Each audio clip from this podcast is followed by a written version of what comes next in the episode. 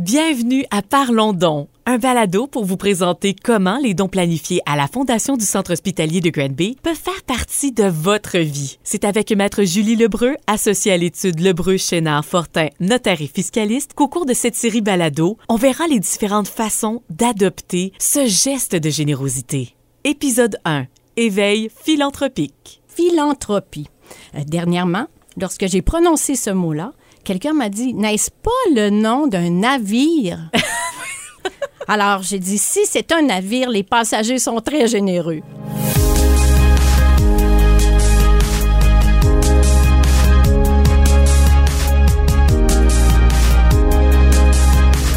La Fondation du Centre hospitalier de Granby vous présente Parlons donc, un balado traitant d'actions philanthropiques sous toutes leurs facettes. Julie, comment on pourrait définir ce mot? Philanthropie tout simplement? Carolina, votre question est parfaite, puisque ce n'est pas un mot si simple à retenir. Oui, hein? Mhm. Philanthropie. Euh, dernièrement, lorsque j'ai prononcé ce mot-là, quelqu'un m'a dit N'est-ce pas le nom d'un navire? Me semble de voir le bateau. oui. Alors, j'ai dit Si c'est un navire, les passagers sont très généreux. Ouais. Faire sa part, non. euh, on peut définir la philanthropie comme, je dirais, d'une manière générale, l'amour de l'humanité. C'est un sentiment qui pousse une personne à venir en aide aux autres. Euh, c'est une générosité désintéressée. On reçoit rien en retour. Non, c'est ça. Euh, et, et ça a pour but d'améliorer la vie d'autrui. Qu'est-ce qu'on pourrait faire, Julie, comme geste philanthropique? Je vous dirais que le premier geste philanthropique est tellement simple. Des discussions autour de nous, des discussions en famille, entre amis, avec nos enfants, peu importe leur âge, euh, sur le sujet. Euh, parler euh, de la philanthropie, c'est des organismes qui nous suscitent un intérêt autour de nous. On peut visiter des sites Internet pour s'informer davantage. Prendre contact avec la direction de l'organisme également. Par exemple, si on favorise le domaine de la santé, ici à l'hôpital de Granby, la fondation de l'hôpital de Granby, elle est localisée dans l'hôpital et les représentants peuvent répondre à toutes les questions, dresser un portrait clair des, besoins en termes d'équipement, de services, sont toujours à votre accueil. On peut aussi euh, faire un autre geste, donner son temps, faire du bénévolat, participer à des activités euh, en lien avec la fondation. On peut aussi donner de l'argent, bien sûr, euh, et on peut donner des biens aussi. On peut donner des biens, des collections, des tableaux, des œuvres d'art. On peut les donner de notre vivant, on peut les donner à notre décès. Mhm. Est-ce que ça pourrait être le cas aussi peut-être pour, euh, je sais pas moi, des actions, des immeubles? euh, Tu sais, il y a ce genre de don-là qui est possible? Effectivement, là, on parle de dons un peu plus raffinés. On va parler de dons planifiés. À ce moment-là, on va être épaulé euh, des gens de la fondation, des comptables, des juristes, euh, des planificateurs qui vont dire, ben oui, on pouvait donner certains, certains montants en lien avec des, de votre portefeuille de valeur mobilière. Vous pouvez donner une police d'assurance vie qu'on a moins besoin puisque les enfants sont grands. Au lieu de la canceller, on pourrait voir si on peut pas euh, faire favoriser euh, la fondation à ce niveau-là. On peut donner bien des choses.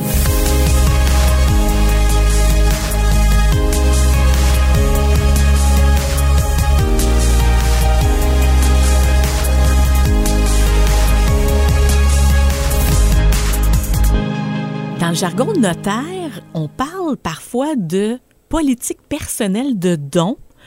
Comment est-ce qu'on peut se retrouver là-dedans?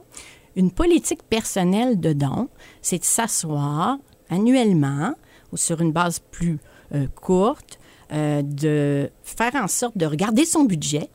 Au début, on peut avoir un petit budget et on le monte d'année en année euh, pour faire des dons. Et dans quel domaine aussi on, est interpellé pour faire un don?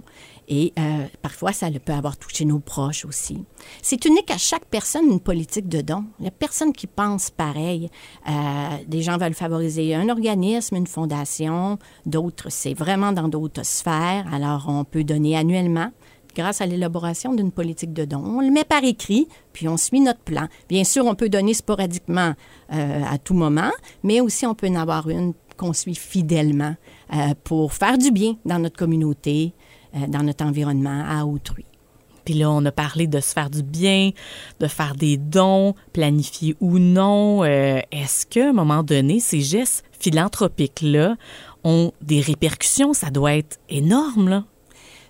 Les répercussions sont d'ailleurs dans les fondations, Oui. par le don qu'on fait, mais aussi personnellement. C'est ça, faut pas oublier ce moment-là. Là, Pour qui- en, pour en parler depuis une trentaine d'années, je dirais que ça fait du bien aussi à l'âme du donateur. C'est c'est une belle, c'est un beau soutien qu'il offre aux autres, mais que ça donne, ça donne vraiment un- une meilleure estime de soi, une pensée positive pour le donateur.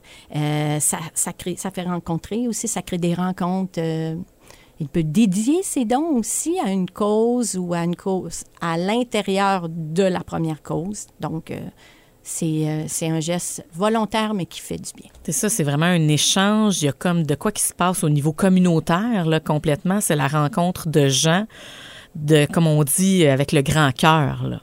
Effectivement. Et il y en a plus qu'on pense.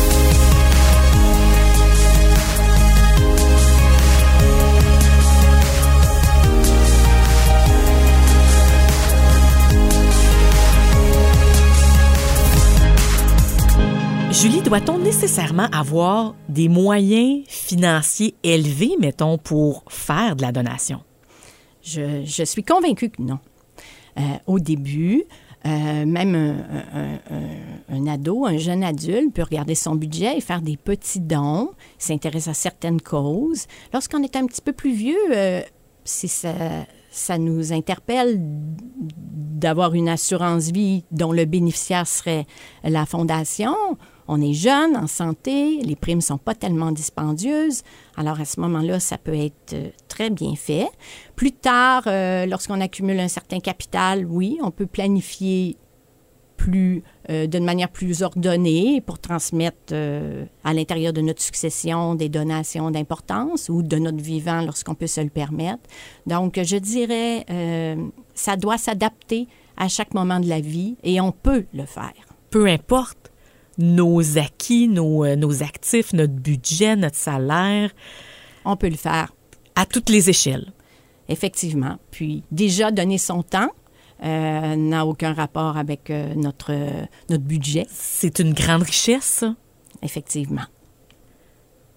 peu importe la sorte de ce don-là qu'on veut faire, humain, hein, on le dit, Julie, là, on arrive face à des organismes de bienfaisance de tout type. Il y en a qui sont des organismes sans but lucratif, enregistrés. Il y a des catégories, hein? Oui. Euh, Lorsqu'on parle d'organisme de bienfaisance à laquelle on désire faire notre don, cet organisme-là est enregistré à l'Agence du revenu du Canada et délivre des reçus pour fin d'impôt. Alors, ça bonifie notre geste. En retour, euh, on reçoit un reçu d'impôt qui réduit notre facture fiscale euh, dans cette année-là. Ça peut aller même sur quelques années plus tard, les années antérieures. Donc, euh, c'est, ça vient avec un reçu d'impôt.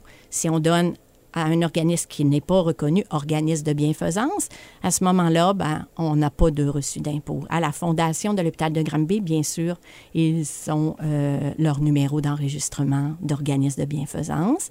Euh, les gens qui euh, veulent s'en assurer peuvent communiquer avec eux. Merci d'avoir titillé la curiosité, notre réveil à la philanthropie, Julie. Bienvenue. Dans le prochain épisode, les legs testamentaires. Maintenant qu'on a décidé à qui on voulait donner, qu'est-ce qu'on donne? C'est pas toujours de l'argent. Mais il y a bien d'autres choses qu'on peut donner dans le cadre de notre testament. Faire un don planifié, c'est une stratégie avantageuse afin de réaliser ses objectifs philanthropiques tout en optimisant son empreinte sociale et recevoir divers avantages fiscaux et financiers. Pour plus de détails, visitez le fondationchg.org ou contactez-nous au 450-375-8030.